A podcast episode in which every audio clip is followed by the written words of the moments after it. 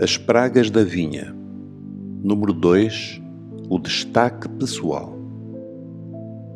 Quando Israel pediu ao Senhor um rei, Deus atendeu ao desejo do coração do povo. Este pedido significava uma escolha, uma má escolha. Eles queriam que um homem, e não o Senhor, governasse sobre eles.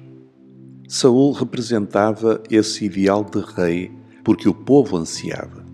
Uma das razões por que Saul agradou ao povo foi a sua boa aparência, incluindo a sua elevada estatura. Lemos em 1 Samuel 10, 23 que Saul, cito, era mais alto do que todo o povo, desde o ombro para cima. Fim de citação. Era um homem que claramente se destacava dos outros, e o povo gostou disso como continua a gostar nos dias de hoje. Quanto mais o povo de Deus se afasta do governo do Espírito, mais valoriza e destaca o homem. O que é estranho porque o governo do Senhor é leve e manso.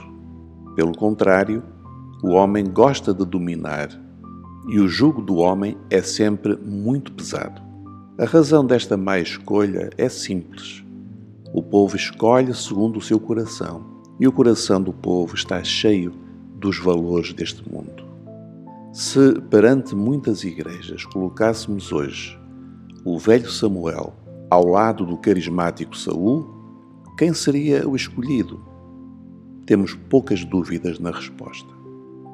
Hoje vemos com apreensão, mas sem surpresa, como se multiplicam os líderes que governam sozinhos a igreja pondo e dispondo a seu bel prazer, adquirindo por vezes títulos dignificantes como os de apóstolo, bispo e outros. Homens que se destacam pela sua eloquência, inteligência ou simplesmente pela sua capacidade de administração.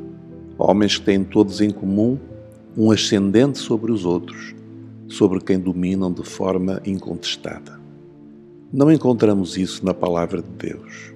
Entre os apóstolos havia ministérios mais visíveis, como os de Pedro, Paulo e Tiago. Mas havia um colégio, um coletivo, um ministério no corpo. Só mais tarde, 100 a 200 anos depois dos apóstolos, é que começou o destaque pessoal, que deu origem à competição entre bispos e bispados. Dessa triste história, acabaria por nascer a supremacia do Bispo de Roma, mas aí a Igreja já tinha entrado definitivamente na dimensão da política.